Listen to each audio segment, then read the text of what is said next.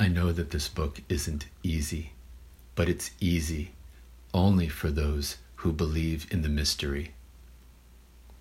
As I write it, I do not know myself, I forget myself. The I who appears in this book is not I, it is not autobiographical. You all know nothing of me. I never have told you and never shall tell you who I am. I am all of yourselves.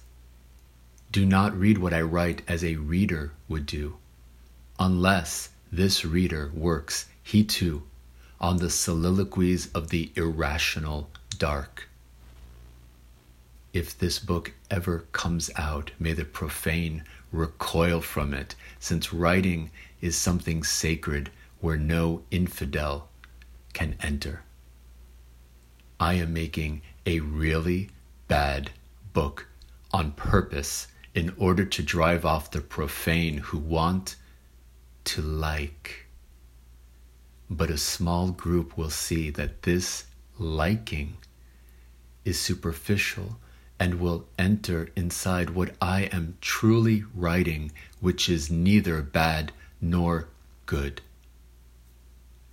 Eu sei que este livro não é fácil, mas é fácil apenas para aqueles que acreditam no mistério. Ao escrevê-lo, não me conheço, eu me esqueço de mim. Eu que apareço nesse livro não sou eu.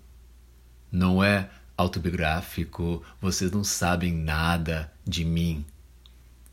Nunca te disse e nunca te direi quem sou.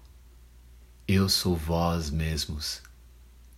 Não ler o que escrevo como se fosse um leitor, a menos que esse leitor trabalhasse ele também nos solilóquios do escuro irracional. Se este livro vier jamais a sair, que dele se afastem os profanos pois escrever é coisa sagrada, onde os infiéis não têm entrada. Estar fazendo de propósito um livro bem ruim para afastar os profanos que querem gostar.